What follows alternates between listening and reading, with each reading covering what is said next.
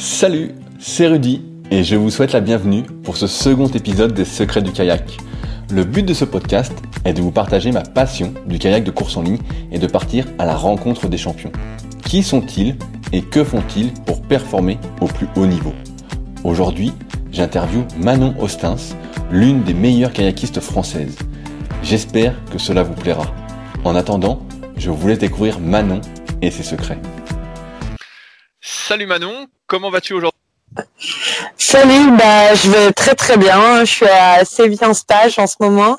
Aujourd'hui, c'est journée de récup, du coup, c'est plutôt cool. Vous avez que, de ce que j'ai compris, vous avez qu'une seule journée de récupération? Euh, Oui, dans la semaine, euh, c'est la semaine type, c'est le mercredi après-midi récup et dimanche récup. Et le reste de la semaine, on, s'entraîne. Donc euh, ouais, aujourd'hui, c'est c'est vraiment la journée off. C'est cool. Quand, tu parles de récup, c'est-à-dire que vous faites absolument rien. Ouais, exactement. C'est on fait la sieste, des bons petits plats et ce qui nous fait plaisir et ce qu'on n'a pas forcément le, temps de faire euh, dans la semaine. Après, ça dépend des personnes. Il y en a qui aiment bien euh, se balader en ville ou voilà avoir entre guillemets une vie normale. Moi, je, je pense que je suis tellement cramée à chaque fois de la semaine que je je zone un peu. Euh, voilà, je suis un peu un zombie et et donc voilà, c'est plus je prends le temps d'appeler bah, ma famille et les gens de mon entourage que j'ai pas eu le temps de voir ou d'avoir au téléphone et souvent je, je reste tranquille. Ok, parce que je, me, je te demandais ça parce que j'ai l'impression qu'il n'y a jamais vraiment de repos euh, pour les kayakistes et qu'il y, y, a tellement de séances. En fait, peut-être repos, c'est peut-être qu'une seule séance ou qu'un seul footing. Ou... Non, là, c'est repos, repos. On peut dire, hein, on fait des petites séances dans la semaine euh, qu'on appelle régé, régénération, ou c'est de la récup active. Mais euh, là, euh, la demi-journée du mercredi après-midi et le dimanche, c'est vraiment repos-repos et c'est aussi repos physique mais mental. Donc, on fait des choses aussi qui, qui nous plaisent et souvent des, des petits repas, un peu les, les cheat meals ou les trucs comme ça, c'est les repas plaisir, c'est plutôt cool. Donc aujourd'hui, donc tu as fait un cheat meal, tu as bien mangé ou tu prépares ton repas de ce soir, c'est ça? Euh, Ouais, ou euh, moi je suis plus sur euh, j'adore les petits déjeuners, c'est vraiment le repas préféré de la journée. Et, du coup là le, je prends vraiment le, le temps euh, de manger et même plutôt de manger des choses qui sont peut-être pas forcément très digestes le reste de la semaine. Et quand tu as une séance derrière, bah t'évites de le manger. Et là je vais le, le beurre de cacahuète ou euh, la la pâte à tartiner euh, noisette, euh, genre là, c'est c'est pas c'est pas mal. Genre le, dimanche matin, je me fais bien plaisir. Ouais, ça. Mais moi, avec toutes les séances que tu fais, euh, dont on va reparler, finalement, ça passe un peu inaperçu de manger un peu de beurre de cacahuète, toute pâte à tartiner. Oui. Oui, bah ah, c'est sûr. quand c'est occasionnel, comme ça, une fois ou deux dans la semaine, franchement, ça, ça, ça fait du bien au mental et puis le, le corps finalement il élimine assez rapidement. C'est, oh, j'ai pas envie d'être hyper drastique et tout le temps euh, me priver des bonnes choses et tout et être hyper carré. Je le suis en fonction des, des séances pour pouvoir euh, bien récupérer et, et, optimiser en fait euh, la, la, la récup par l'alimentation entre les séances. Mais à, à part ça, bah, j'aime bien, je suis très gourmande. Alors, quand je peux bien me faire plaisir, j'en profite.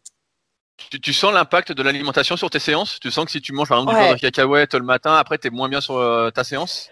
Bah, ça dépend vraiment euh, la quantité que je mange surtout et, et, combien de temps avant. Ça, ça rentre aussi en, en compte. Mais ça va être plutôt si euh, c'est plutôt euh, si euh, en termes d'apport en, en féculent, en énergie à côté, euh, j'ai pas eu le, le, bon ratio, bah je vais être un peu plus fatiguée à la séance. Ou si j'ai mangé euh, trop proche de la séance, je vais avoir encore le repas sur le sur le bidou et j'aurais pas eu le temps de, de, de bien digérer. Donc ouais ouais, quand même selon ce que je mange le, le, le, matin, je le sens ou même le midi, je le sens sur la séance d'après. Ouais. Ok, donc et, ça veut dire qu'en temps normal, quand tu t'entraînes, euh, c'est-à-dire pratiquement toute l'année, tu as une alimentation qui est assez carrée alors?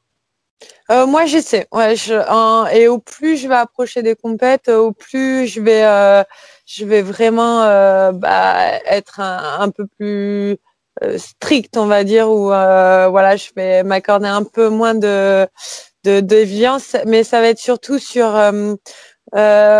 comme musculairement, ça a énormément d'impact. Je sais que pour euh, mieux récupérer. L'an dernier, j'ai eu un peu des, des douleurs musculaires à l'effort à force de me mettre des cartouches euh, parce qu'on travaillait vraiment cet aspect-là parce que je suis j'ai plutôt un profil aérobie. Et euh, bah, le sprint, quand même, ça demande énormément de force musculaire et de puissance. Et du coup, j'ai, j'ai, on, avec le coach, on a orienté vers vraiment un peu plus vers la prise de masse, les choses comme ça. Et ça, genre mon corps, ça l'a bien choqué et j'avais vraiment du mal à récupérer. Du coup, j'ai vraiment accès euh, l'alimentation. Ça m'a aidé avec une alimentation très basique pour vraiment éliminer l'acidité, les, choses comme ça, et à être sûr d'avoir un bon apport en protéines et surtout bien les assimiler avec les aliments à côté qui étaient, euh, bah, qui correspondaient bien et qui le permettaient. Donc euh, ouais. Est-ce que tu prends des compléments alimentaires aussi?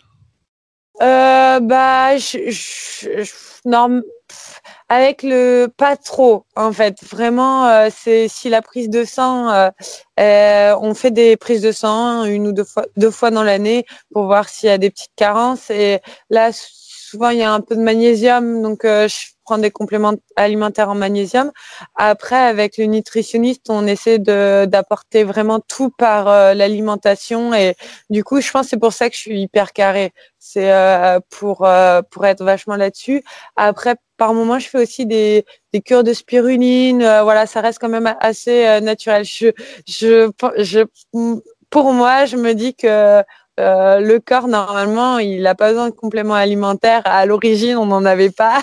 Et du coup, il peut très bien s'en sortir, même si on repousse nos limites.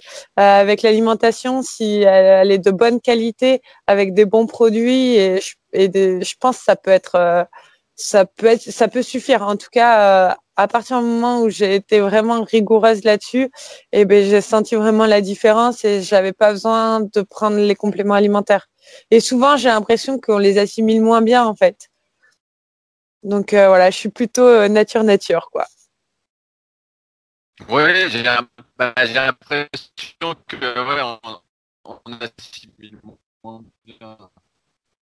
C'est vrai qu'on assimile moins bien parce qu'on découvre tout ensemble, on n'a pas les synergies euh, qu'il y a. Parlais de nutritionniste, est-ce que c'est courant dans le milieu du kayak d'être suivi par un nutritionniste? J'ai pas l'impression, du moins j'ai pas vu cette information nulle part euh, ben, en fait, euh, sur les structures, on a accès euh, euh, à, aux nutritionnistes. Après, ça dépend de nous de, de si on a envie de s'en servir ou pas. En fait, c'est comme le kiné, c'est comme le prépa, la prépa mentale. C'est, euh, je sais qu'en fait, euh, ouais, on les a à disposition et moi, j'ai vraiment voulu bosser avec. Il y en a trois, quatre dans l'équipe féminine là, je sais qu'elles bossent aussi avec. Donc, je pense que ça dépend vraiment de, de la démarche et du projet dans, dans lequel on, on, est et si on en ressent la nécessité ou pas en fait. Mais euh, ouais, j'ai l'impression que de plus en plus ça se démocratise. Ça fait, longtemps toi que tu es suivi euh... Ça fait longtemps que tu es suivi d'un point de vue nutrition?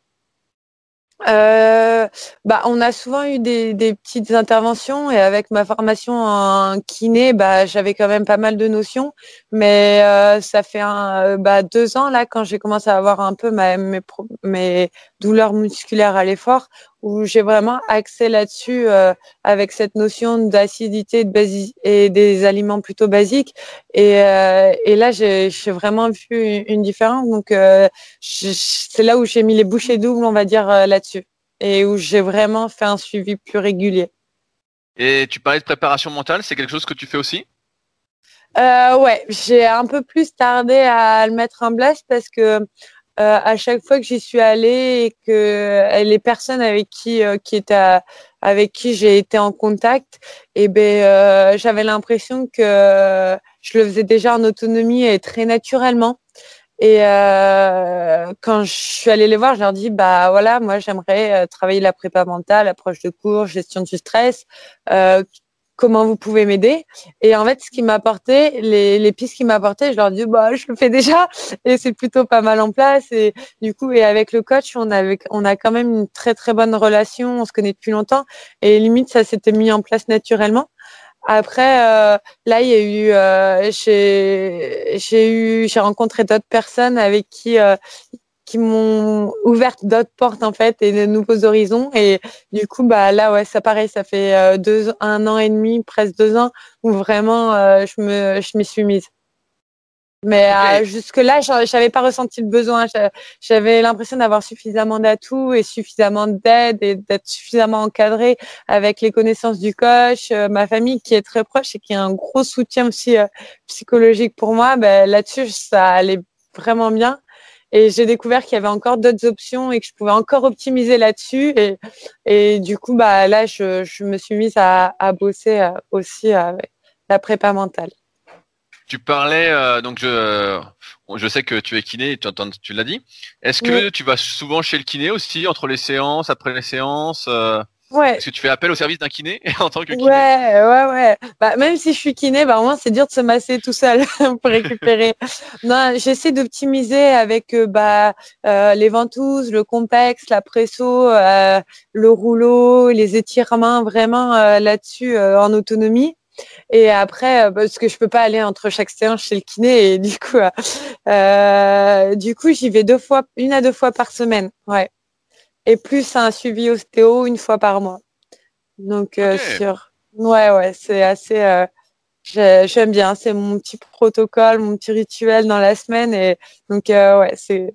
tu, fais, vraiment pas mal de choses pour pour être ah à haut niveau, j'ai envie de dire. J'essaie d'être le plus professionnel possible et en fait, euh, je sais pas si c'est une bonne recette ou pas, mais dans tous les cas, moi, je sais que le, le fait d'être euh, dans cette démarche-là et dans cette dynamique-là, j'ai l'impression de bien faire les choses et du coup, ça me met en confiance.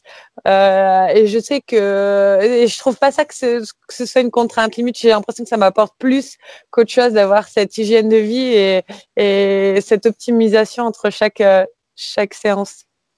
Est-ce que tu as d'autres choses que tu as mis en place euh, La méditation est pas mal à la mode, entre guillemets. Est-ce que ça t'arrive de méditer, par exemple? Euh, non, ça j'ai j'ai jamais fait. C'est comme la sophrologie, c'est des pistes qui sont là et pour le moment je me dis que hum, je veux bien m'approprier les, choses que j'ai en ce moment en, place. Je suis plus sur hum, des exercices de respiration mais je pense que ça peut s'en rapprocher. C'est comme le pilate et, et, le yoga. On fait pas. J'adore le pilate et euh, le, yoga de temps en temps j'en fais, mais je c'est un, un, petit mixte en fait. Mais euh, je suis voilà, yoga et méditation, c'est des choses que je sais sur lesquelles euh, si j'ai envie de rajouter des choses à mon entraînement. Dans ma préparation, je peux m'orienter là-dessus, mais j'ai l'impression que j'ai trouvé un peu des équivalents qui me correspondent vraiment bien pour le moment et peut-être un jour j'en aurai marre de les faire et je m'orienterai plus vers le yoga et la méditation. Tout à l'heure, tu disais que la pratique du kayak n'était pas euh, professionnelle et j'ai pu voir en mm. faisant euh, mes recherches que euh, comme tu étais kiné, que tu faisais de temps en temps des remplacements jusqu'à temps que tu deviennes, si je dis pas de conneries, athlète.p. C'est ça. Et donc, depuis que tu es athlète point P, tu n'as plus besoin de faire de remplacement, en fait. Alors, en fait, euh, j'ai été euh, diplômée euh, en juin 2017 et euh, en suivant, j'ai voulu bah, pratiquer parce que voilà, c'est vraiment un métier que j'ai toujours voulu faire et qui me plaisait. Et euh, donc, je voulais faire des, des, remplacements en début de saison et euh, faire la fin de saison, euh, genre en étant complètement détaché et à fond dans le kayak. Sauf que c'était pas toujours compatible parce que voilà, quand même, quand on est en remplacement, même si c'est que quelques mois dans l'année, bah, c'est quelques mois à fond, à fond, à fond. Et du coup, on peut pas forcément genre optimiser l'entraînement à ce moment-là parce que ça fait des journées de dingue. Et, euh, et du coup, j'ai essayé et je me suis dit, bah, ça me correspond vraiment Et euh, du coup, la Fédé, euh, elle m'a trouvé en relation avec le ministère des Sports ce qu'on appelle le contrat PAC de performance, où ils mettent en relation les fédérations et des entreprises qui veulent créer des teams athlètes et qui veulent en fait sponsoriser. Et donc moi j'étais rentrée dans la team P on était euh, une quinzaine d'athlètes dans la France et du coup, c'était vraiment très enrichissant. Mais euh, et ce qui me permettait, ouais, plus mes sponsors du département et la structure de d'aide qu'il y a pour les sportifs de haut niveau qui préparent les Jeux du département, tout ça, ça me permettait en fait d'avoir d'être presque comme un professionnel. J'ai pas le statut, mais j'étais, euh, je pouvais très bien vivre de, de, mon sport. Enfin, très bien. Je pouvais vivre de mon sport. c'est, c'est pas le foot ou un autre sport.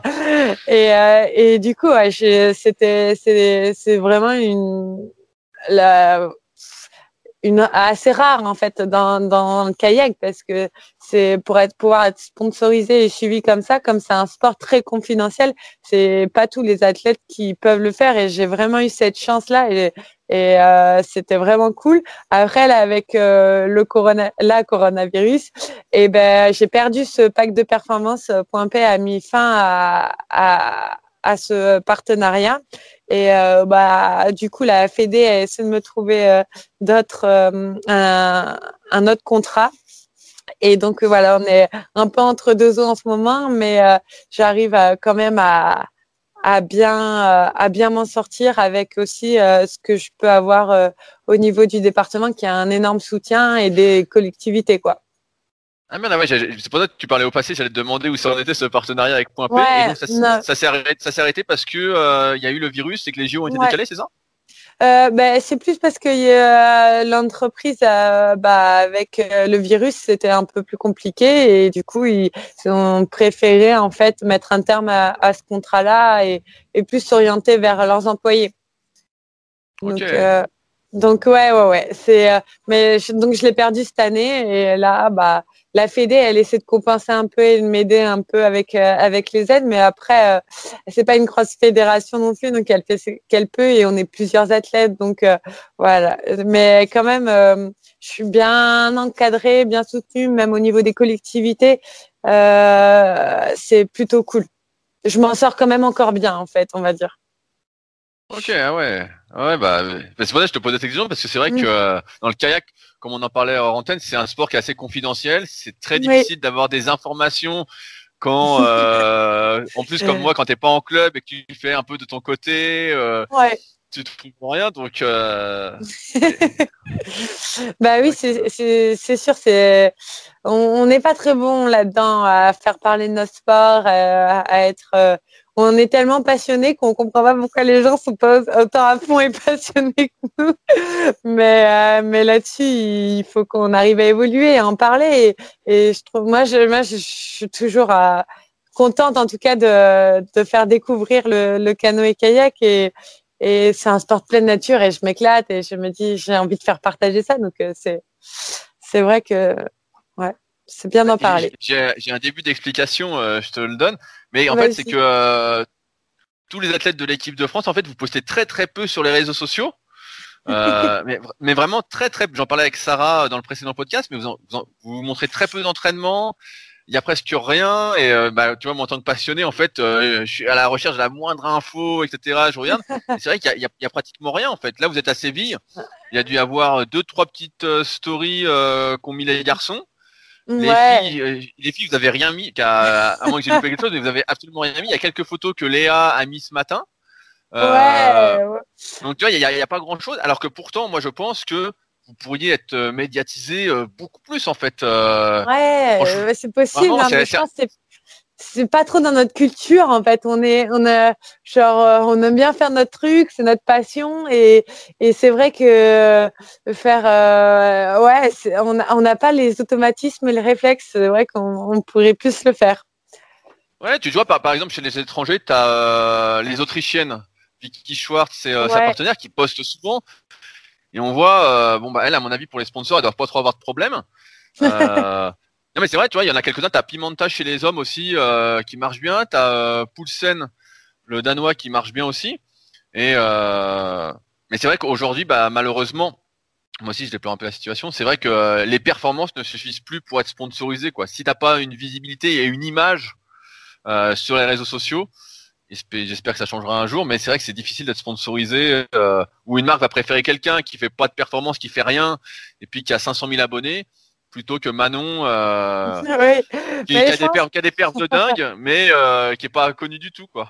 Ouais, mais c'est parce que je pense que je préfère faire du sport que euh, que vas-y, on va genre euh, qu'être sur mon téléphone à essayer de faire des, des petites stories et tout. On essaie hein, de se motiver, de dire allez, là c'est parti, on fait une photo, on fait ceci, mais on est tellement dans notre truc, tellement dans notre univers que on a, je pense, on a aussi un peu de mal à, à s'ouvrir et et c'est vrai qu'il faut qu'on évolue là-dessus, ça c'est certain.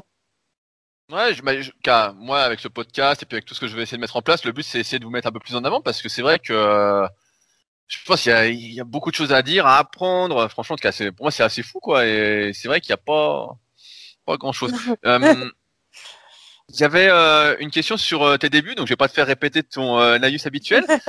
Mais euh, j'ai pu lire que tu avais fait pas mal d'activités sportives avant de faire du kayak, que tu étais un peu multisport. Oui, exactement. Qu'est-ce que tu as fait exactement? Oh là, faut que je me souvienne, ça remonte à loin. Non, non, j'ai toujours été passionnée de, de sport. Euh, après, euh, mes parents ont commencé par me mettre à la danse et mon frère au foot, un grand classique. ouais, et, euh, et, on a fait l'escalade euh, tous les deux en, en, commun et on, donc on avait commencé là-dessus et aussi de la gym. Donc voilà, après on a déménagé et euh, là, ben, euh, mon frère voulait faire du kayak et comme on venait de déménager, bah du coup, euh, il voulait pas y aller tout, seul, donc on m'a un peu forcé à aller avec lui. Et c'est comme ça que j'ai débuté le kayak et que j'ai j'ai vraiment adoré. Mais euh, donc euh, on a commencé aussi avec d'autres sports à côté, le, le, karaté et un peu de tennis. Et, euh, et en fait, parents avait une, une règle, c'est si on voulait faire un sport et qu'on prenait la licence, on allait jusqu'au bout de la licence et on faisait l'année. Et donc euh, il y a des sports qui nous plaisaient plus ou moins, donc euh, on, on, finissait l'année et l'année d'après, bah on se disait bah non, on veut tester autre chose ou pas. Et euh, c'est comme ça aussi que j'ai fait euh, bah, du basket, de l'équitation, du badminton, un peu de volley, un peu d'athlé. Euh, et le mieux, c'était les UNSS au, au, au collège. J'ai en fait, je pense, j'étais accro au sport et, et j'adorais ça et, j'adore toujours. Et, euh, et du coup, euh, je me souviens au collège, je m'inscrivais à tous les UNSS possibles qu'on pouvait faire. Donc entre midi et deux, j'avais tout le temps une heure de sport plus par moment il y avait des UNSS le, soir et comme ma mère elle travaille elle est infirmière scolaire au, collège et ben elle finissait un peu plus tard. Donc euh, c'était parfait. Au lieu de rester euh, à l'infirmerie à faire mes devoirs et ben, j'en profitais pour aller faire euh, l'heure du NSS et comme ça on finissait ensemble et je faisais les devoirs après à la maison. Et je sais que du coup bah voilà j'étais à l'UNSS badminton à l'UNSS basket à la section basket euh, au volet à l'athlétisme. Je faisais tous les crosses le week-end euh, j'avais kayak du coup. J'étais aussi licenciée en dans dans un club de, de, basket parce que ceux qui étaient à la section étaient aussi au club. Donc le vendredi soir, il y avait aussi basket. Et le dimanche matin, j'allais à équitation. Et dimanche après, souvent, c'était les compètes de kayak. Donc euh, voilà, je, je n'arrêtais pas et j'adore. C'était trop mon, mon kiff, quoi. Tu faisais du sport tous les jours, en fait? Ouais, ouais, ouais. Mais elle, ce qui était dur, c'était les vacances. Les vacances scolaires, du coup, bah, et on avait sur les deux semaines, il y avait une semaine où il y avait des stages de kayak, donc ça c'était génial, j'y allais à fond et tout. Et la deuxième semaine, bah, plus de stages de kayak, plus du NSS, bah, tout était en vacances, enfin du coup tout était fermé. Et genre j'étais insupportable à la maison. Mes parents ils me disaient faire des tours de maison parce que ils me disaient mais là maintenant t'es trop chiante quoi. Genre, euh, genre là, on n'en peut plus. Va faire trois fois le tour de la maison ou du jardin. Et comme on avait un hectare, bah du coup c'est bon, ça, ça avait le temps de m'occuper. je revenais après, j'étais bien. J'étais, on pouvait me demander ce que je voulais. J'étais, mais vraiment euh, accro au sport quoi. Et t'étais, euh, t'étais forte dans tous les sports que tu pratiquais ou il y en avait où t'étais vraiment euh, très douée, très douée, très forte et d'autres assez mauvaises? Euh, bah, comme quand on débute, en fait, à chaque fois que je débutais un sport, j'étais pas très très bonne. Euh, par contre, j'avais forcément la caisse avec tout le sport que je faisais. Donc, j'avais une condition physique qui, je pense, me permettait de me démarquer. Et après aussi, je, suis une travailleuse, donc euh, et j'aime pas être euh, nulle. du coup, euh, je travaillais énormément la technique et donc j'avais je progressais assez rapidement. Et euh, à la base, je faisais que l'UNSS euh, basket. Et à l'UNSS basket, ils m'ont dit, bah, si tu veux, euh, bah, t'es plutôt forte. Du coup, on te prend à la section si ça t'intéresse. J'ai dit, ah ouais, ouais, carrément. Alors que j'avais pas passé les tests. Et à la section, bah, genre, c'était aussi, a les filles avec qui je jouais en section, elles étaient en club et ils m'ont dit bah viens en club et tout, nous on te veut trop dans notre équipe. Et donc je pense au basket ouais, c'était pas mal même au lycée, c'était la question, soit j'allais en section euh, sportive basket, soit en section sportive kayak, et bah, j'ai choisi le kayak. Mais euh, ouais, c'était, euh, je pense quand je suis à fond dans un sport et que je m'éclate, voilà, je, je suis plutôt douée. Et sur les crosses, les GNSS cross aussi, j'ai fait plusieurs fois les championnats de France. J'ai été bah, souvent championne départementale, sur le podium au niveau régional. Donc euh, ouais, je pense euh, j'étais sportif quoi. Et euh, bah, je sais que ton frère fait aussi euh, du kayak de descente. Il était fort aussi en sport. C'est de famille en fait que vous étiez travailleur et plutôt fort en sport à, à la fin? Lui, lui, il était il était doué et il aime il aime bien le sport, genre il aime bien se mettre des déchires et tout, mais un, un peu moins la, compète.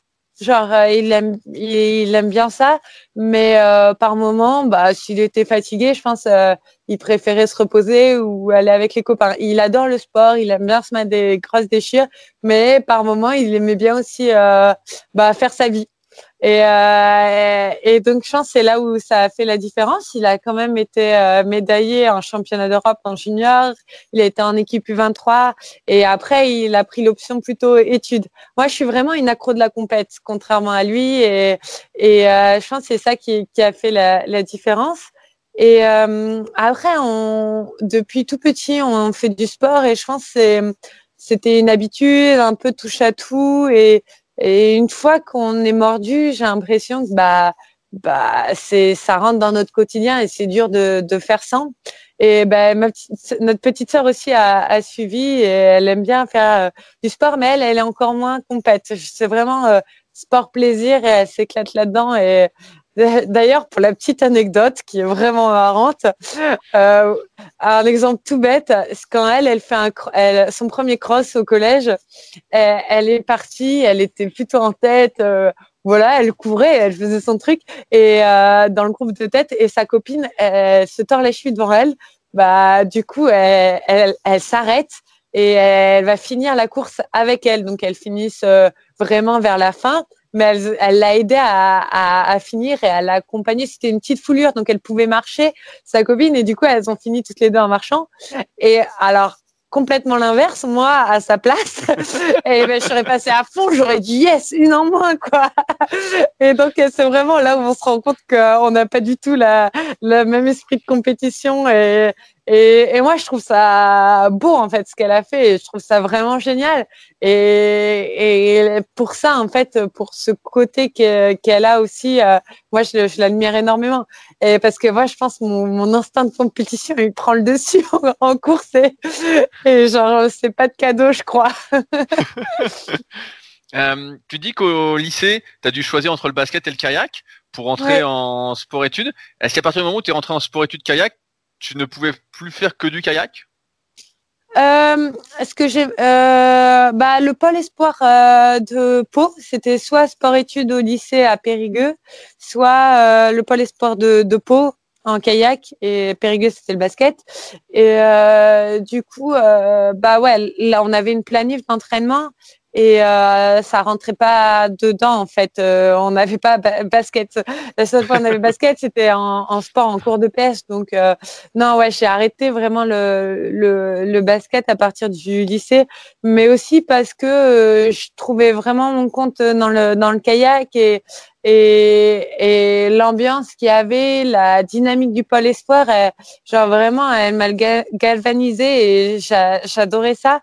Et je pense l'ambiance qu'il y avait au basket, c'était plus un groupe de copines euh, sur euh, bah, du collège et qui allait un peu se dispatcher au lycée. Et je pense que c'est ça aussi qui me motivait. J'adorais bah, la compétition, le sport d'équipe au, au, au, basket, mais euh, et les copines. Et je pense que ça, j'aurais, je l'aurais un peu perdu sur le sport-études. Et, euh, et le kayak, je pense, c'est vraiment le sport qui me plaisait au-delà de l'ambiance euh, entre copines, on reste avec les copines du collège, quoi. Donc euh, c'est ça aussi qui a penché dans, dans la balance. Et j'avais aussi plein de copines euh, au kayak, donc ça va. Tu avais plus de résultats en kayak qu'au basket? Au moment de ce choix? Bah oui, genre, euh, je sais plus, à un an près, je sais jamais. Euh, je crois que j'étais cadette une. Ouais, j'avais fait les championnats de France de, de descente. Euh, j'avais été championne de France euh, en descente, en cadette une, tandis que au basket, j'étais restée au niveau régional. Mais euh, c'est pas ça, c'est plus l'ambiance des championnats de France euh, où on est en camping, au, c'est au bord de l'Argentière et puis c'est c'est une grande famille le kayak et euh, et c'est je pense c'est vraiment ça qui m'a plus motivé que les résultats parce que au final j'avais aussi plein de portes ouvertes dans dans le basket. Mais euh, c'est pas c'est pas du tout la même organisation au niveau fédéral et au niveau de la commission nationale. Donc euh, c'est difficile de comparer euh, les résultats l'un et l'autre. Et mais c'est vraiment, je pense aussi, comme mon frère était dans le kayak, il m'a aussi un peu convaincu. Il m'a dit mais Manon, tu t'es plus dans le kayak. Euh, le choix il est tout vite fait quoi. Enfin on était ados donc il l'a pas dit comme ça et on s'était un peu crépé le chignon. J'étais là mais je fais ce que je veux, c'est ma vie. mais mais euh, mais au final, euh, je l'ai écouté et c'est vrai que du coup, on s'est retrouvés tous les deux au Pôle Espoir et, et ça, c'était vraiment vraiment une belle expérience.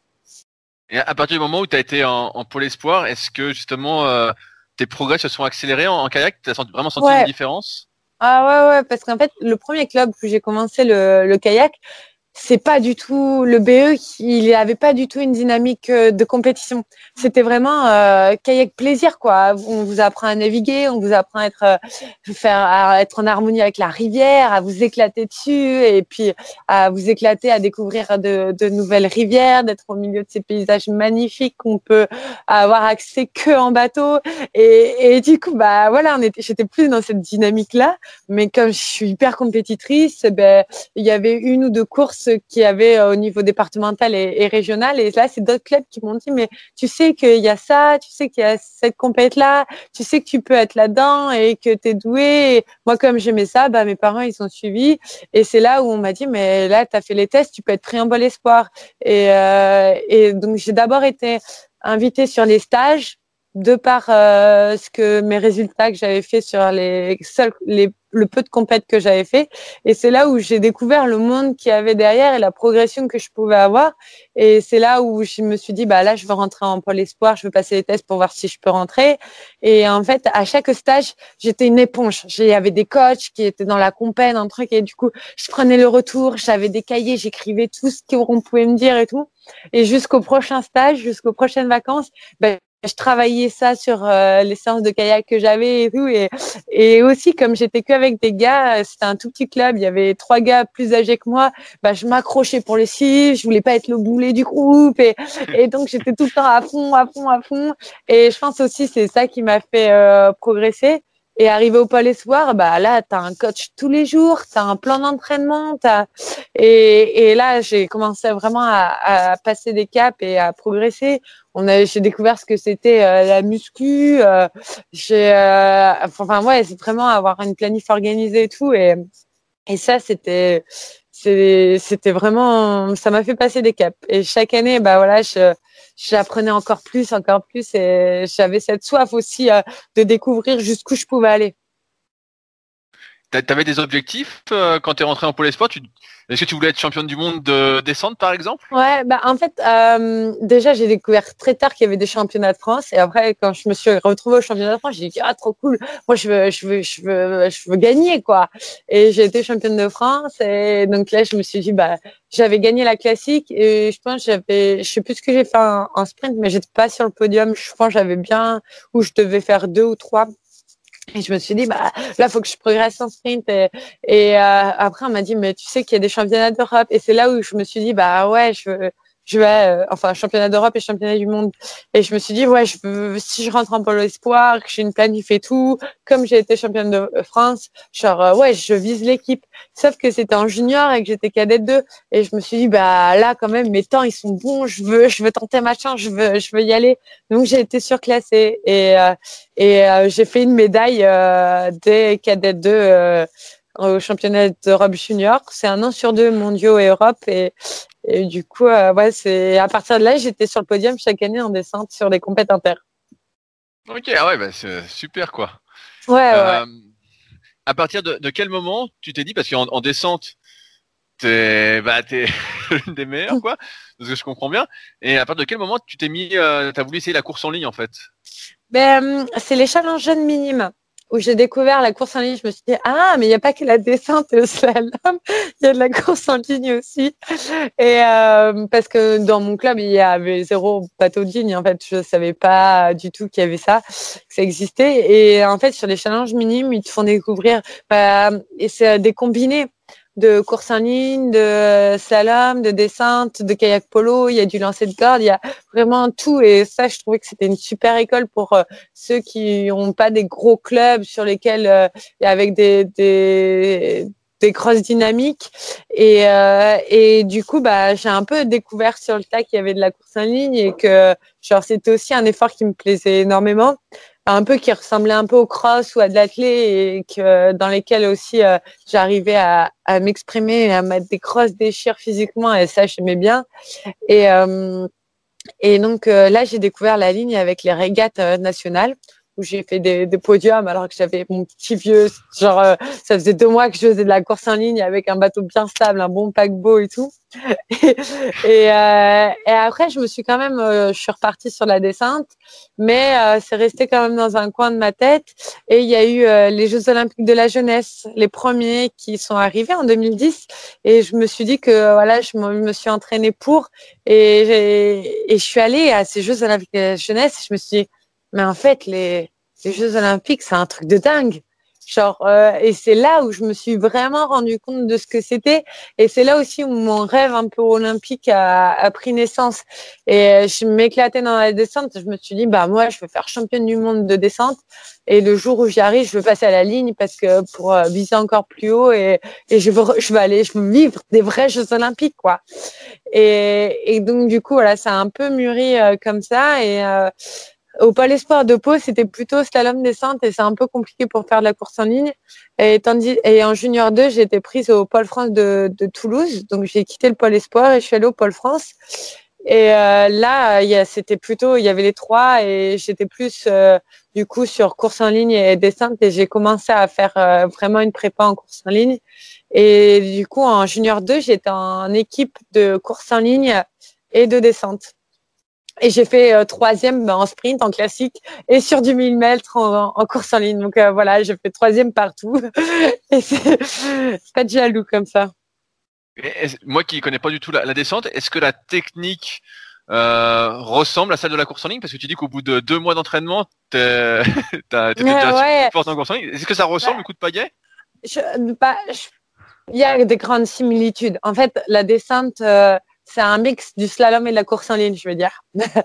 Donc, euh, tu, on peut arriver à, à s'en sortir. On est, on est beaucoup plus polyvalent quand on fait de la descente, quand euh, pour aller dans un bateau de ligne ou pour aller dans un bateau de, de slalom.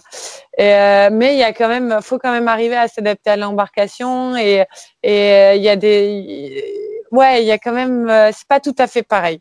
Le, le c'est une pale creuse et il faut, faut faire glisser le bateau. Ça c'est c'est pareil mais la stabilité n'est pas pareille la, la forme de pagaie n'est pas pareille c'est du plat c'est mais il y a des grandes similitudes et moi je sais que la course en ligne m'a énormément apporté la, la, la, gestuelle en tout cas et la glisse que j'arrive à avoir en course en ligne m'a énormément apporté pour euh, la descente.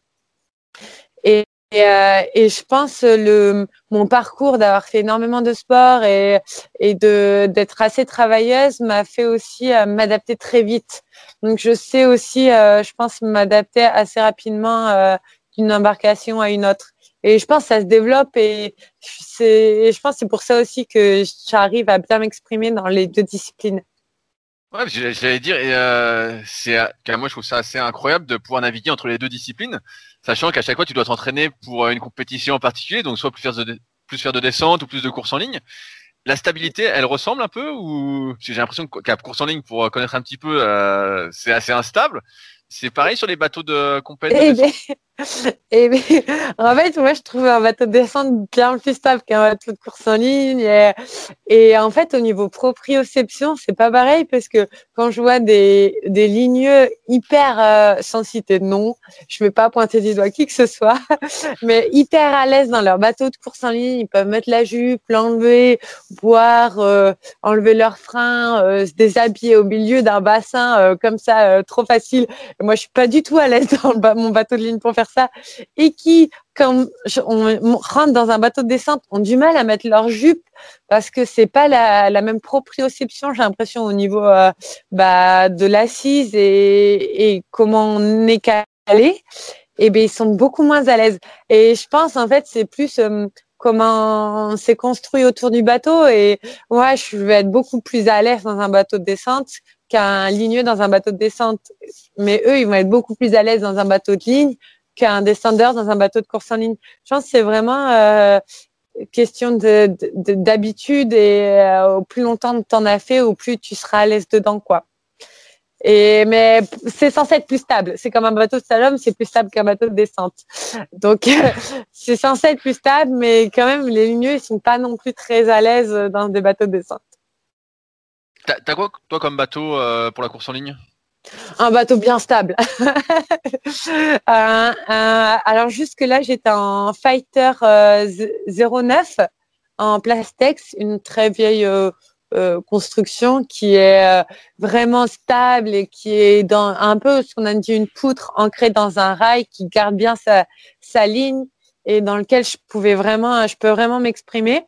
Et là, cette année, bah, Plastex a sorti un, un autre, euh, un autre bateau, ils appellent ça le Bullet 2020, qui est aussi très très stable, mais un peu plus euh, nerveux, qui a un peu plus de, de, volume au niveau du pont. Et du coup, je, cette année, je vais m'orienter vers ce bateau-là parce que il y a un peu plus de volume à l'avant et quand le bassin est un peu démonté, j'ai l'impression du coup qu'il peut être euh, bah, plus facilement sortir des vagues et être plus stable, on va dire, enfin plus facilement s'exprimer euh, quand le bassin est un peu euh, démonté. Donc, euh, c'est pour ça que je m'oriente là-dessus. Après, dans mon 09, j'étais un peu comme dans un, un bon paquebot là. J'étais, j'étais vraiment bien. Bon, ça reste très instable, hein. mais mais voilà, j'étais plus dans Plastex. Après.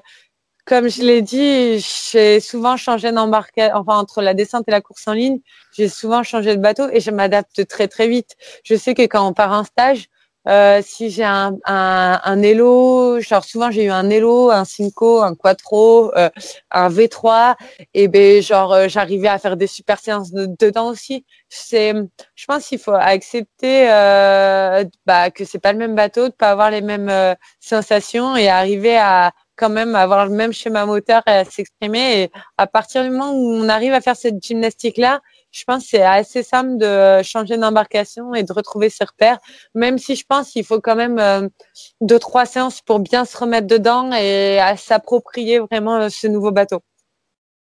Tout, à l'heure, tu parlais des Jeux Olympiques qui étaient une sorte de rêve pour toi. Tu y as déjà participé en 2016. Ouais. Euh, comment c'était? Eh bien, en, fait, dans, dans mon projet, euh, euh, je m'étais dit, euh, bah, je vais être championne du monde avant d'aller au, au, jeu.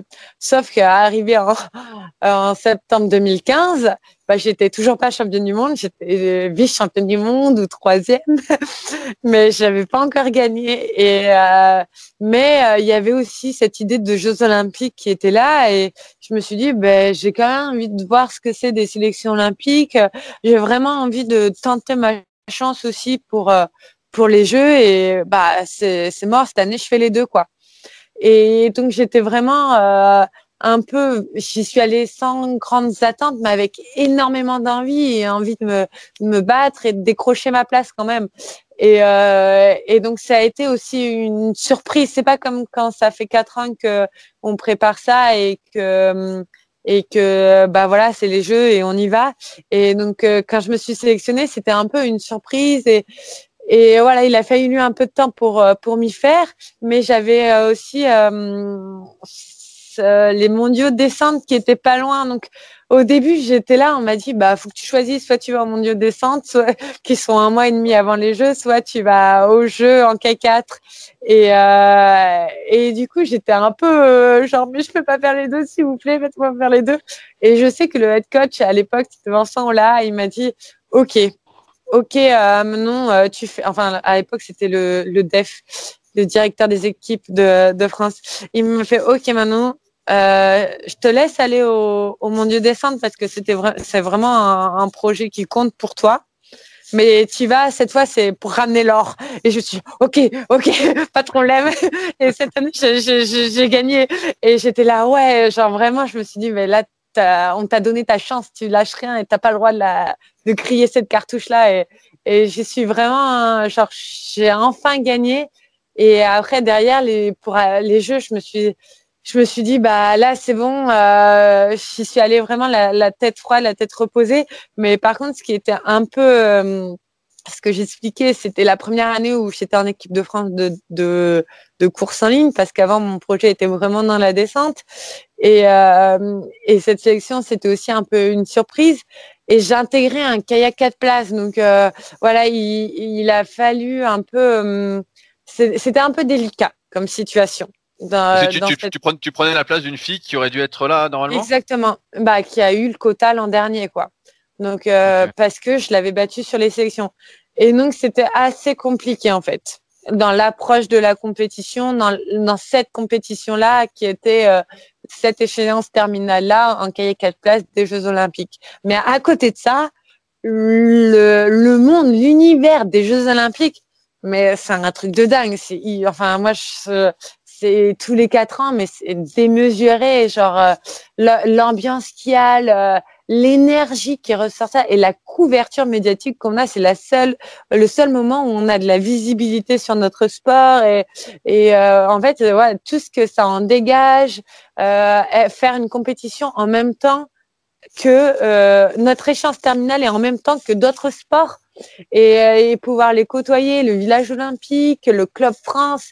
Franchement, c'est une expérience mais genre inimaginable. Donc euh, il y avait un peu ce, ce, ce paradoxe là entre bah cette compétition où on a préparé le bateau en trois mois qui genre qui a un peu euh, voilà qui était un peu compliqué mais à côté de ça l'univers olympique qui est complètement démesuré par rapport à toutes les autres compétitions qu'on a pu faire et ben mon cœur euh, mon cœur balancé en fait.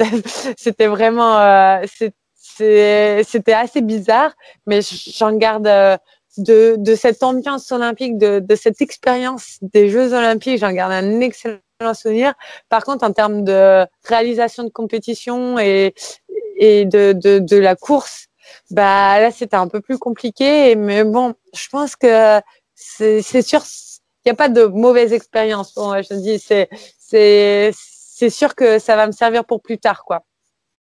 Tout, tout est utile pour après avancer et, et, et s'en servir pour progresser et encore passer des caps, quoi. Et c'est sûr que ces jeux, je les oublierai pas et je ferai tout pour pas reproduire euh, les, les, erreurs qu'on a pu faire euh, dans l'approche de cette compétition, en tout cas. Tu disais qu'après avoir été championne du monde de descente, tu te consacrerais à la ligne. Et je crois que tu as continué la descente après. oui.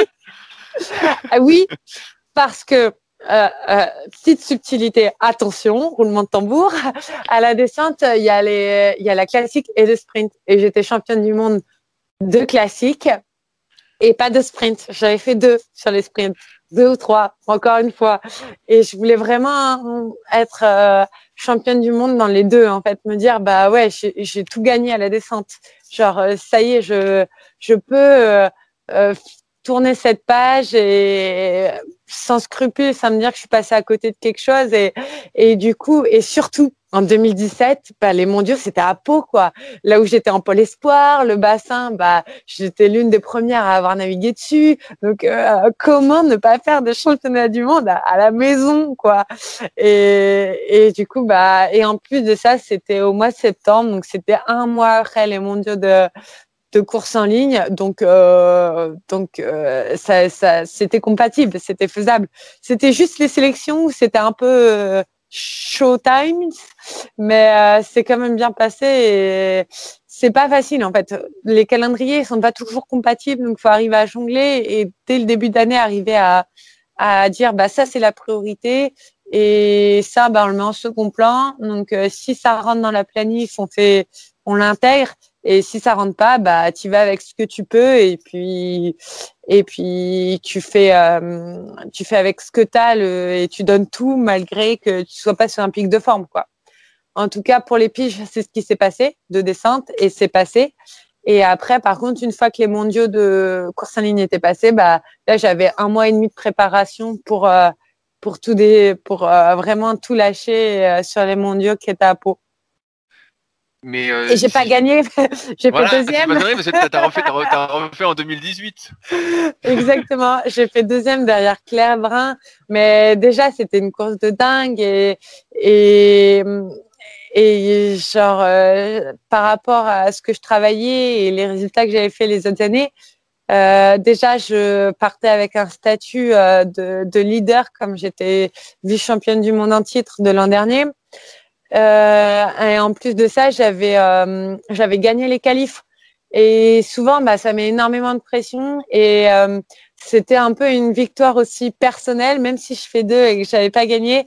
J'étais hyper contente de cette course parce que personnellement, j'avais fait euh, une, une, super course au, au, vu de la pression que j'avais et j'étais contente parce que là-dessus, j'avais vraiment passé un cap. Et, et puis en plus, bah, c'était Claire qui qui gagnait. Donc j'ai quand même eu la Marseillaise sur le podium. Donc euh, et elle a fait une super manche et, et je sais comment elle, bosse euh, et son parcours. Et, et, depuis 2012, elle n'avait pas gagné. Et donc pour elle aussi, c'était énormément d'émotions et ça, ça restait un, un, un, super beau podium. Donc euh, je garde vraiment un, un, bon souvenir et j'ai aucun regret sur cette course. Par contre, ça a été dur après de se dire bah là, qu'est-ce que je fais quoi? Parce que mon objectif, c'est quand même de faire une médaille au jeu. Et faire les deux, ça fatigue énormément. Et là, les mondiaux de descente, c'est après euh, une semaine de pige, deux semaines de Coupe du Monde. Là, on est censé avoir une semaine de récup, mais non, ça sera les mondiaux de descente. Et juste après, il y a les championnats d'Europe de course en ligne. Donc, ça fait cinq semaines de compétition. Et ça a été vraiment difficile à me dire euh, quelle décision je prends. Est-ce que je tente, c'est la dernière année où je tente d'aller chercher ce, ce titre de championne du monde ou est-ce que euh, bah je mets à fond dans la course en ligne quoi. Et euh, les coachs ils m'ont toujours soutenu à Fred euh, et, et, même JP ils m'ont toujours énormément soutenu à faire les deux parce qu'ils savaient que je m'épanouissais que j'arrivais à parfait dans les deux.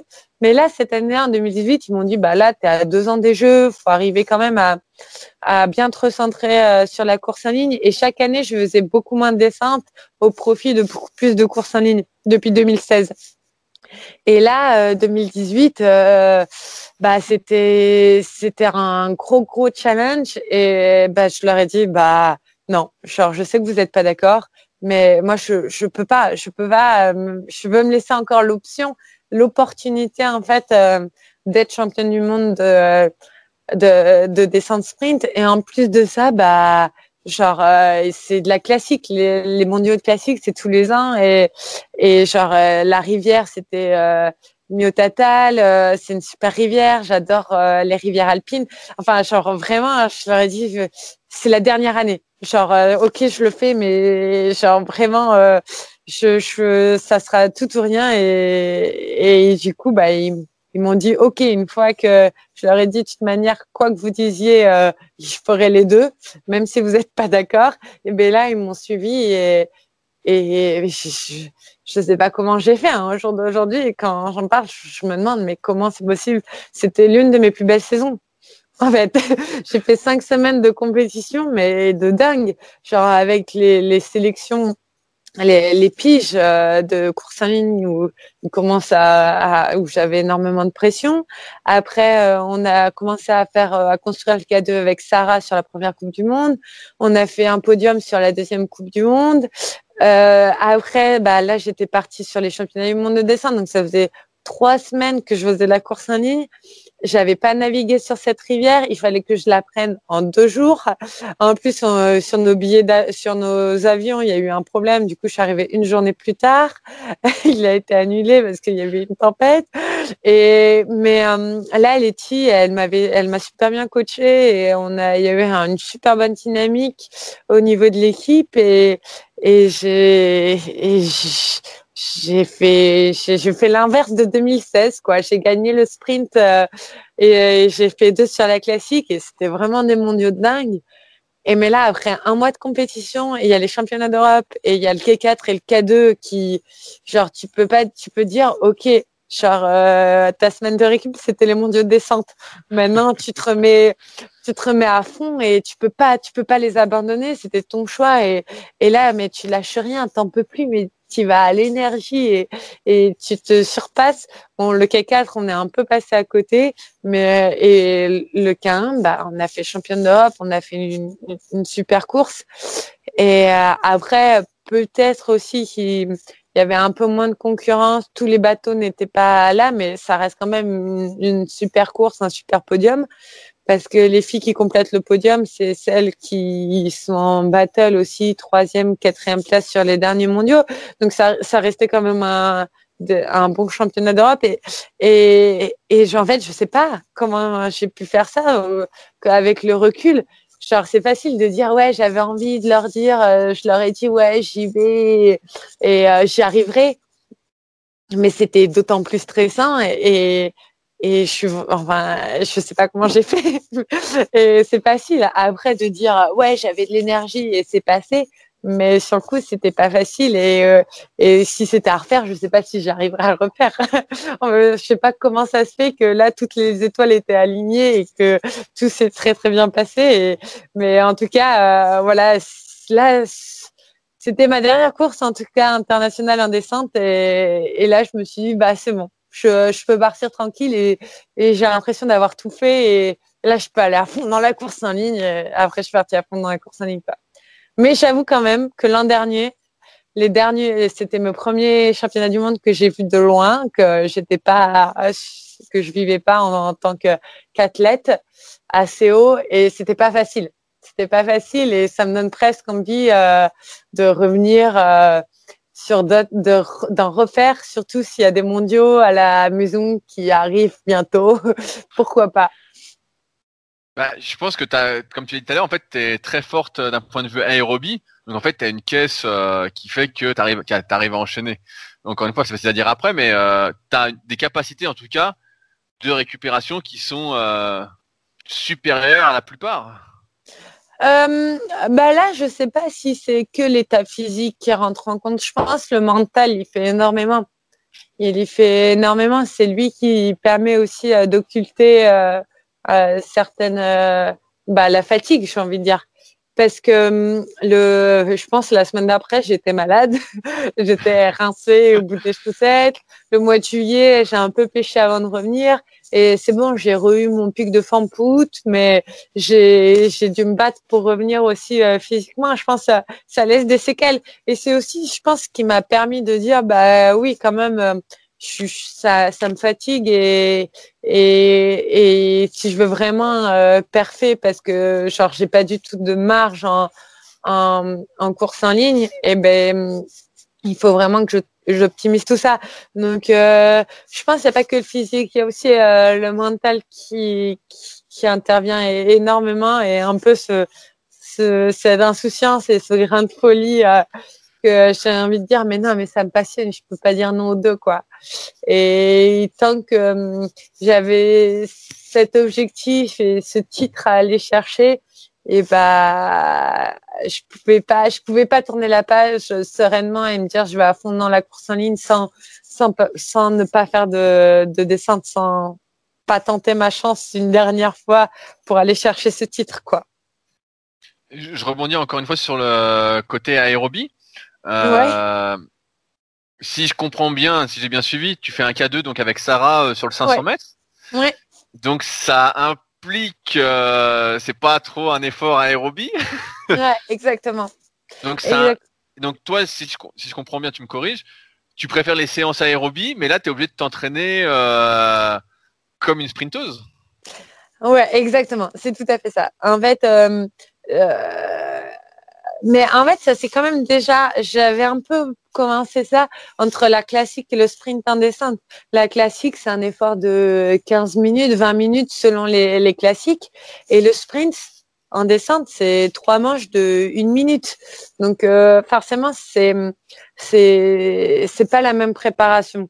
Après, il y a des similitudes. Si tu arrives à avoir de l'essence en eau vive et si tu arrives à bien faire glisser ton bateau, en descente, tu arrives à faire facilement la, bascule. Mais euh, en fait, j'ai l'impression que je me, en fonction de mes objectifs, en fonction aussi du profil de rivière des championnats du monde qu'il y avait en descente, je m'entraînais pas de la même manière sur l'année. Et c'est pareil en course en ligne. À partir du moment où j'ai eu un, projet en course en ligne, bah mon entraînement c'était pas pareil. Et c'est sûr, euh, par moment je, je m'éclate moins et et parce que genre aller faire euh, des bornes, un stage de ski de fond, ça m'éclate bien plus que euh, faire un stage de muscu, mais qui va me permettre d'être meilleur en, en sprint derrière de de course en ligne. Et et en fait j'ai j'ai en fait j'ai vraiment modifié mon entraînement. J'ai l'impression que mon envie de performer dans mes objectifs que je me donne me permet en fait de quand même trouver du, du plaisir dans euh, le fait que je peux progresser dans des endroits où j'ai peut-être moins de facilité. Je sais pas si c'est clair ce que j'ai dit. Ouais, ouais, non, mais je, je, je vois. J'ai l'impression, euh, je te connais pas spécialement, mais de tout ce que tu dis, c'est que ton caractère fait que tu t'adaptes, pour rester euh, sympa, ton caractère fait que tu arrives à t'adapter, quoi. Oui, voilà, ça fait beaucoup plus simple, exactement. Voilà. Mais oui, en fait, euh. c'est ça. Genre, je, je, je, en début d'année, mon objectif, je le, je le cible et je me dis, mais qu'est-ce que je peux mettre en place pour arriver à cet objectif-là? Et c'est sûr que l'aérobie, je viens de l'aérobie et ça me plaît énormément. Mais au jour d'aujourd'hui, euh, de toute manière, si je veux être forte en, en 500 ou en 200, parce que pour du K2 ou du K4, il faut des qualités très explosives et ça se voit très bien sur euh, du, du 200 mètres où c'est vraiment euh, des, des qualités de de ouais, d'explosivité qui, qui rentrent en compte au, plus des qualités techniques. Et ben en fait, il faut que je travaille ces points-là pour pouvoir être performante et du coup, bah, j'ai vachement réduit l'aérobie au profit de beaucoup plus de, de, travail en salle et beaucoup plus de séances courtes avec du frein sur l'eau, beaucoup plus de technique, beaucoup plus de, de vitesse. Donc, euh, j'ai, mais ça se fait progressivement aussi parce que tu peux pas faire euh, tout d'un coup. D'ailleurs, c'est aussi pour ça que je pense que mon corps, il a, il a eu du mal l'an dernier avec mes, vraiment mes, mes douleurs musculaires à l'effort et genre on a fait un cycle excentrique, un, un muscu même les cycles force, je ne dormais plus le soir. En fait, je n'arrivais plus à dormir. J'étais encore en train de me dire, mais là, faut que je soulève une barre ou faut que. Et du coup, on a appris à jauger euh, et euh, là, l'aérobie, bah, euh, on l'a vachement plus coupé, à en mettre un peu plus soin. C'est 20 minutes par-ci en footing. Et, et, ça, ça m'aide aussi à, à, à, récupérer. Et, et du coup, voilà, on, on, s'est un peu adapté et d'année en année, j'ai réussi à, vraiment à, à changer mon, mon, mon profil. Je reste un profil très aérobie, mais je deviens quand même de plus en plus euh, musculaire euh, là-dessus. Et ça se voit sur les photos où, quand j'ai commencé la ligne, euh, quand je faisais des photos, on a fait des photos dans le K4 au milieu des fiches, je paraissais toute gringalette. Et là, c'est bon, je me fonds bien dans le paysage. Donc, on voit aussi que faut laisser aussi le, le temps encore de, de changer et d'évoluer. C'est frustrant parce que moi, euh, j'ai pas envie d'être patiente. J'ai envie de performer tout de suite. Et je sais pas si ça va marcher, hein. mais euh, parce que pour le moment, euh, la médaille olympique ou même médaille du monde, on l'a pas. Et, et je pense qu'il y a encore du boulot, mais en tout cas, je je fais en sorte de mettre toutes les chances de mon côté et, et d'optimiser tout ce que je peux et, et de d'adapter vraiment ma planification et ma manière de voir l'entraînement en fonction de mes objectifs et de et des qualités qu'il faut avoir pour euh, pour les pour les atteindre. Est-ce qu'il y a des séances d'entraînement que tu vas détester sur le papier? Oui. Ah oui. la, la muscu Voilà, je mets. Ah, la muscu, ah, t'aimes pas du tout la Ah muscu ouais, alors ah, désolée, mais je déteste ça. C'est vraiment un, un effort que et c'est dur. Qui est trop fait. court, qui est trop court pour toi, quoi. Bah, euh, c'est c'est pas le fait que ce soit court, je pense, c'est la, la sensation euh, que j'ai sous une barre, quoi. C'est c'est c'est musculaire, c'est dur, c'est c'est pas. moi, j'aime bien quand c'est le cœur qui tourne et ça et puis c'est quand je sens que mon cœur il bat fort et tout, et pas quand je suis en train de casser de la fibre sous une barre, quoi.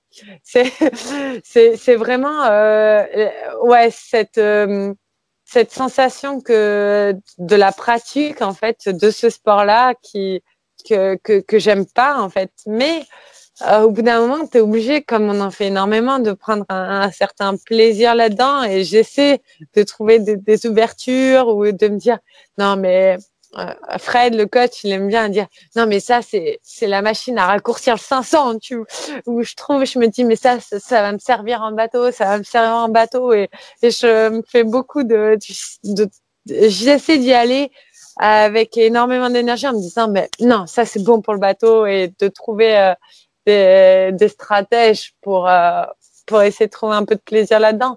Euh, mais euh, l'hiver c'est plus facile de trouver du plaisir parce qu'on se dit il fait froid dehors euh, ça va être dur. Allez on va en salle au moins on sera au chaud. Mais mais ouais c'est c'est pas facile. C'est vraiment un effort qui me plaît pas. Physiquement à, à- c'est à- à titre d'information, quelles sont tes meilleures performances en muscu? Je n'ai jamais euh, soulevé plus de 85 kilos. Sur du quoi, du coucher ou du Du planche DC, ouais, de, euh, développé de coucher et tirade de planche. Je suis hyper équilibrée. Mais pas, mais par contre, par contre, euh, tu me dis si j'ai une connerie, mais dès que c'est les efforts, par exemple les tests de deux minutes, là Ouais. t'es une bête quoi. Là tu, Euh, tu pas plus. quoi.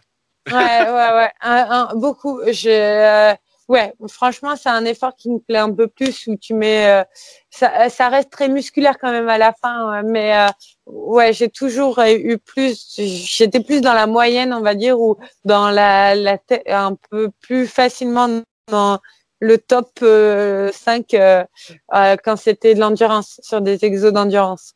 Mais par contre, euh, tout ce qui est résistance lourde ou, euh, ou force, la force, c'est vraiment pas mon truc.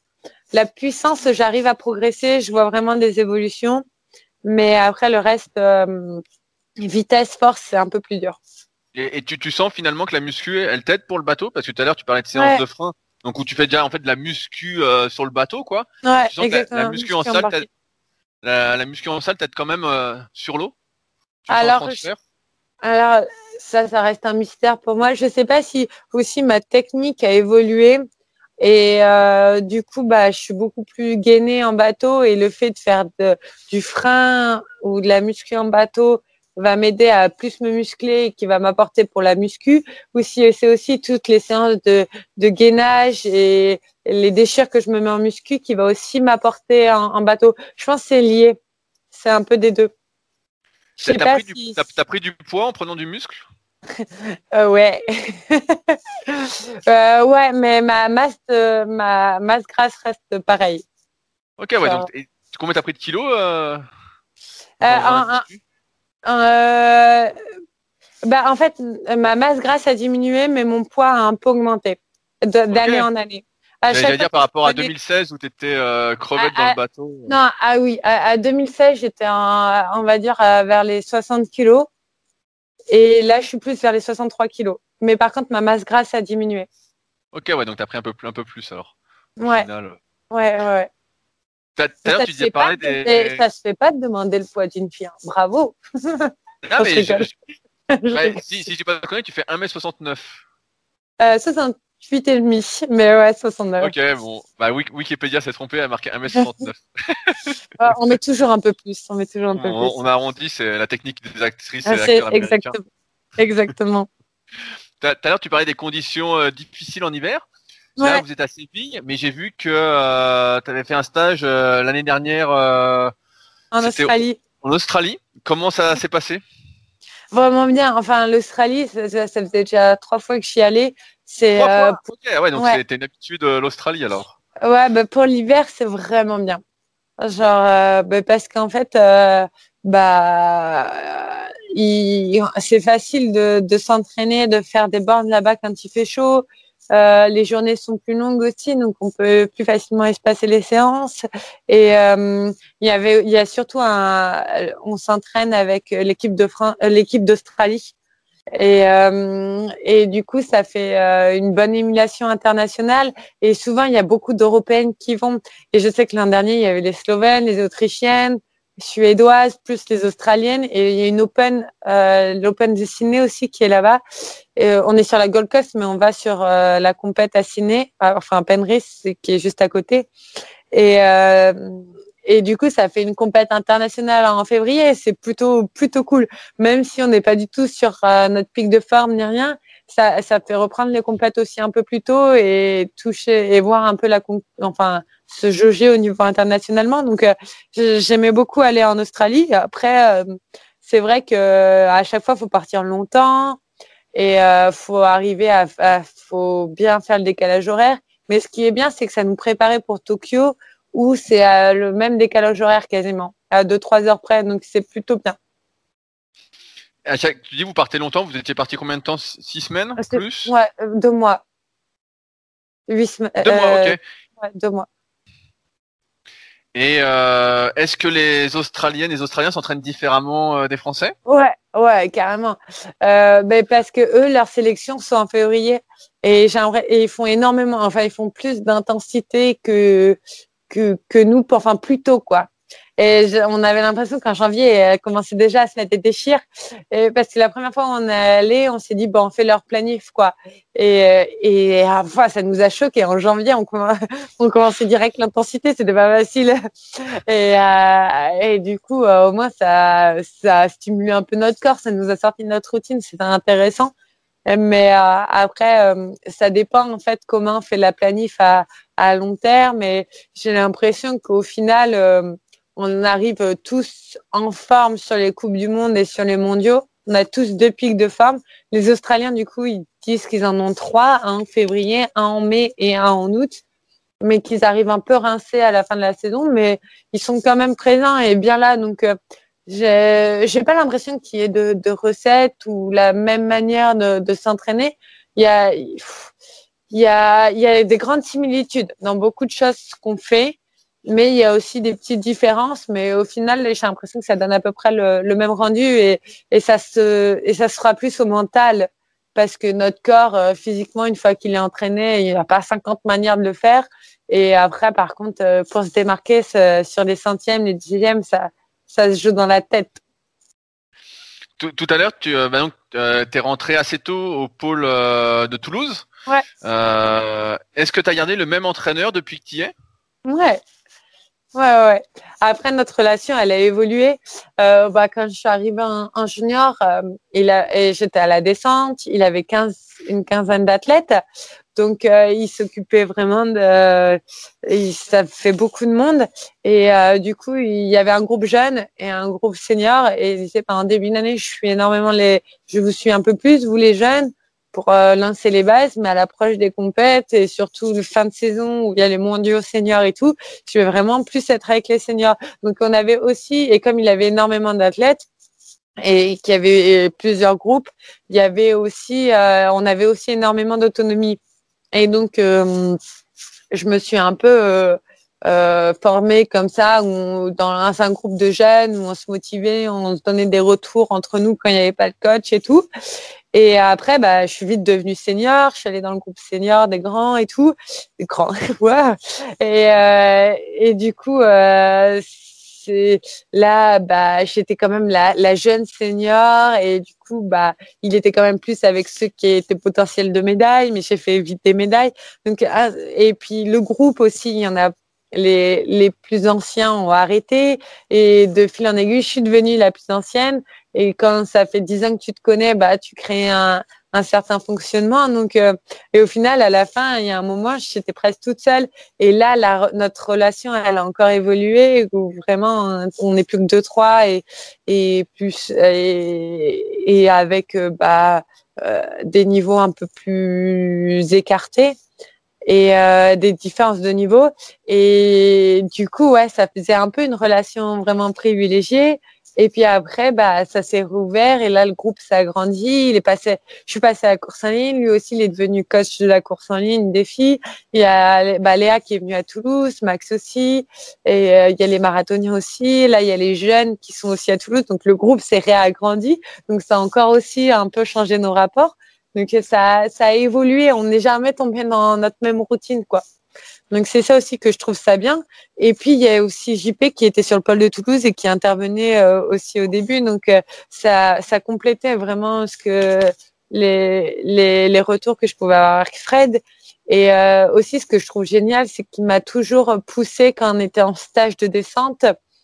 Il me disait bah je te coach pas en stage, il y a d'autres coachs et comme ça tu vas aller vers eux et tu auras d'autres pistes parce que moi j'ai pas la science infuse. Et euh, ça se trouve, ce que je te dis, bah, ça te parle pas du tout. Et euh, bah, Pierre-Paul ou Jacques qui entraînent euh, dans d'autres euh, dans notre structure, bah, peut-être ça va plus te parler et ça va te donner des pistes. T'essaies et on en reparle après et on voit si c'est bien ou pas. Et, et, et je trouve ça génial en fait parce que ça m'a permis aussi à, à rester ouverte à d'autres propositions, à, à pas m'enfermer, euh, à nous deux, ne pas nous enfermer dans cette manière, il n'y a que ça qui marche, il n'y a que ça qui est, qui, qui est vrai et, et, et voilà quoi. Donc, euh... est-ce, est-ce que c'est euh, je pas dire, euh, comment classique qu'un entraîneur de descente devienne un entraîneur de course en ligne? Euh, non, bah, JP l'avait fait un peu avant, mais euh, je je je je j'ai pas assez de recul pour savoir. mais moi, ça, ça, me semble, ça, me semble, ça me semble original, c'est pour ça. Euh. Ouais, après, la, la, la, technique de glisse, ça reste pareil, l'approche de la compétition. C'est comme euh, bah, Yannick Agnel qui va coacher du, du e-sport, en fait. J'ai l'impression que les grands, les grands principes du sport, ça reste pareil. La recherche de perf reste pareil. Euh, c'est comme les entreprises. C'est facile de faire du le, le, le parallèle entre nous qui avons des objectifs sportifs et des grandes entreprises qui ont des objectifs de, de résultats aussi. Et en fait, c'est à peu près la même démarche. Et euh, quand même, entre la descente et la course en ligne, il y a des grandes similitudes, en tout cas de, de glisse, de faire avancer le bateau. Et, et, et, je trouve ça enrichissant, en fait, parce que ça fait la souvent, bah, les ligneux forment des ligneux et on reste aussi un peu enfermé dans, dans ce qu'on a appris et euh, c'est un peu plus difficile de s'ouvrir. Tandis que là, bah, on vient de la descente, on a une certaine euh, façon de fonctionner et à la ligne, il y a une autre façon de fonctionner. Bah, tu mixes les deux et ça peut que être enrichissant en fait. Euh, la, c'est la pouvoir du, c'est le pouvoir du collectif. Il n'y a pas qu'une seule personne qui a toute la science infuse. C'est la richesse bah, du collectif est bien plus euh, instructive et enrichissante que quand tu es tout seul et ton individualité en disant bah non moi il y a que ma recette qui marche et bim bam boum euh, ça sera ça et, et voilà quoi. Pourquoi tout le monde euh, vient à, pourquoi tout le monde vient à Toulouse bah, peut-être pour ça. À, un moment vous étiez que trois et donc là je vois bah, justement comme je suis de loin je vois que tout le monde vient à Toulouse le bassin est si bien que ça? Non, le bassin il est pourri. C'est vrai? Il y a du courant, il y a des marmites, par moments il y a des crues. Mais euh, je pense euh, c'est c'est une bonne ville étudiante déjà pour les jeunes parce que as les, les, les, structures d'entraînement sont vraiment pas loin des, des, écoles, des facs. Et donc ça, c'est vraiment cool. Donc on perd, on perd très peu de temps dans les transports. Tout se fait en vélo. Et après, on n'est pas loin des Pyrénées. Donc, pour tous ceux qui aiment euh, les sports de pleine nature et aller faire des randos à la montagne, les sorties ski de fond l'hiver, même du ski de piste, franchement, euh, c'est juste génial. On est vite à la campagne aussi à côté. Et puis, j'aime bien euh, l'ambiance, justement, qui est... L'ambiance et la dynamique à Toulouse aussi peut-être fait, fait, la, fait la différence. J'en sais rien. J'en sais rien parce qu'il y a quand même des bonnes ambiances dans les autres structures, mais ça fait très convivial en tout cas à Toulouse et c'est ça que j'aime. Je pense que les gens viennent chercher et aussi bah les coachs. Je pense euh, souvent euh, ils ont bah je sais que Léa et Max, euh, bah, Léa, elle fait, elle en parlera très bien elle-même, mais elle a fait Rennes, après elle a fait Paris, et, et du coup, elle, elle s'est ouverte aussi à d'autres entraîneurs. Elle a énormément appris d'eux, et je pense qu'elle avait envie de trouver autre chose et, et d'avoir une autre vision. Et dans sa démarche, bah, Toulouse, avec Fred comme entraîneur, et, semblait aussi très bien lui lui convenir, et, et, et je pense Max aussi. Donc, euh, je je pense pas que Toulouse soit mieux qu'une autre structure. Moi, je sais juste que je m'y retrouve bien et que j'y suis bien. Il y a ma famille qui est vraiment pas loin. J'adore bah, l'aérobie et les, autres sports de pleine nature et aller faire euh, une journée à la montagne. Par moi, ça coupe la semaine et l'impression d'être en vacances. Donc, euh, en tout cas, moi, je sais pourquoi j'aime être à Toulouse et que j'y suis. Et, et je sais pas pourquoi va parler alors.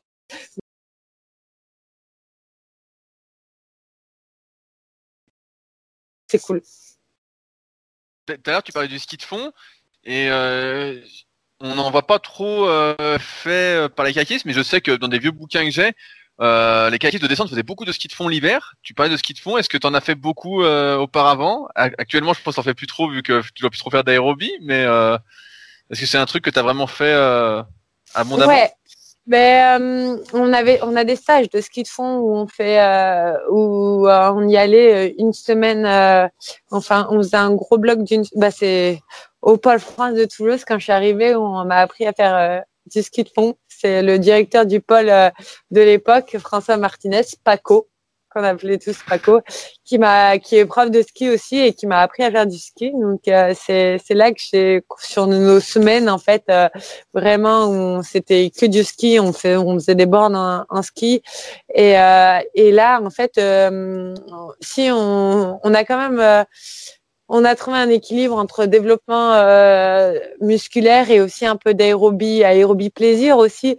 Et du coup, bah, on essaie d'y aller quand même une fois par semaine dans la prépa hivernale ou en plus, euh, en plus de la muscu, quoi. Donc euh, ouais, j'essaie d'y aller régulièrement et pendant les vacances, bah c'est les vacances donc je fais ce que je veux donc je vais faire du ski. Mais j'ai pas une très bonne technique, mais j'ai la caisse, alors je pousse sur les bras et ça va bien. J'allais te dire, est-ce que euh, si tu fais beaucoup d'aérobie, tu sens que tu perds de la vitesse en bateau après?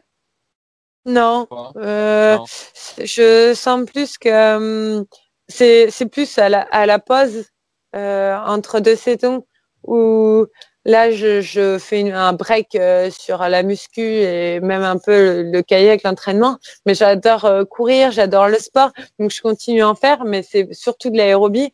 Et là, je perds énormément. Genre, je fonds musculairement. Genre, euh, je suis assez naturel, il revient au galop, quoi. Mais en, en, bateau, non. limite, j'ai de la fraîcheur musculaire, donc presque ça va, en fait. Euh, mais euh, si je fais ça sur une longue période, je pense, oui, c'est sûr, je vais perdre euh, en termes d'explosivité. si, si Étant donné que j'ai un... Pardon. Excuse-moi. Ouais, pas grave. J'allais dire, si tu montes pas quelques semaines en bateau quand tu reprends, ça va d'un point de vue stabilité ou tu dois vraiment rebosser ou c'est vraiment ancré? Eh ben, euh, j'aime pas faire une pause. Du coup, souvent, c'était une pause de deux semaines, mais le confinement oblige. J'ai dû faire la plus longue pause de toute ma vie. Et ben, en fait, non, ça, on en fait tellement que ça revient vite. Euh, c'est comme si on disait quand ça fait deux ans que tu n'as pas fait de vélo, est-ce que tu arrives à en refaire? Bah oui, ça s'oublie pas. C'est comme le vélo, ça s'oublie pas. Donc euh, ouais, c'est juste euh, si t'es pas entraîné physiquement, bah tu sens que c'est plus dur de rester gainé, de bien faire glisser. Mais la technique, elle reste là et comme la stabilité quoi. C'est juste musculairement où euh, où on est on est un peu moins gainé, mais la proprioception, elle reste elle reste bien présente. Est-ce que tu as déjà eu des blessures en kayak? Euh, pas en kayak. Je me suis souvent, euh, j'ai souvent eu des bosses sur la tête parce que je me retournais en descente et je tapais le fond de la rivière et que mon casque était un peu mal attaché. Mais euh, non, euh, je me suis plus blessée en dehors du kayak sur euh, les footings avec les chevilles en même temps, quand je faisais du basket, ça avait, genre, ça m'a fait des chevilles en carton à force d'avoir des entorses. Donc du coup, euh, du coup, bah là, euh, les, les chevilles, euh, pareil, sur des footings, des choses comme ça. Et après, un, un muscu avec des mauvais positionnements en décès, j'ai eu bah, des, inflammations du ligament acromioclave. Et mais à part ça, et des, une petite déchirure au niveau du deltoïde antérieur, mais jamais en bateau, plutôt sur des exercices en muscu. Et bah au moins ça t'apprend après à être bien placé et, et à, avoir des meilleurs gestes et une, meilleure posture. Euh, là maintenant, bah, normalement, dans moins d'un an, euh, il y a les JO. Euh, a priori, votre cadeau avec Sarah a un gros potentiel? Est-ce que tu as un objectif précis en tant que compétitrice? Bah forcément, nous on s'entraîne pour quand enfin je suis compétitrice donc je m'entraîne pour la médaille et et, et, et l'or, mais je sais que vu mon niveau, euh, l'or, euh, c'est peut-être un peu prétentieux de dire ça pour Tokyo, mais en tout cas pour Paris, c'est vraiment l'objectif. Et, et, donc euh, voilà, je suis vraiment là-dedans. Après, euh, euh, là, les sélections sont pas encore passées et on, sera en mai vraiment si euh, c'est notre cadeau qui ira au jeu ou pas. Même si on est on est bien parti, on avait des points bonus qu'on a perdus euh, cette année avec les la finale des Open qu'on a faite en, en septembre.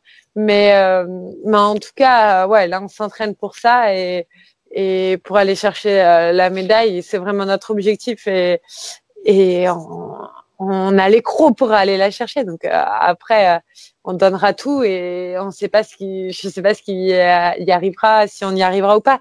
Mais en tout cas, on s'entraîne pour ça, c'est sûr.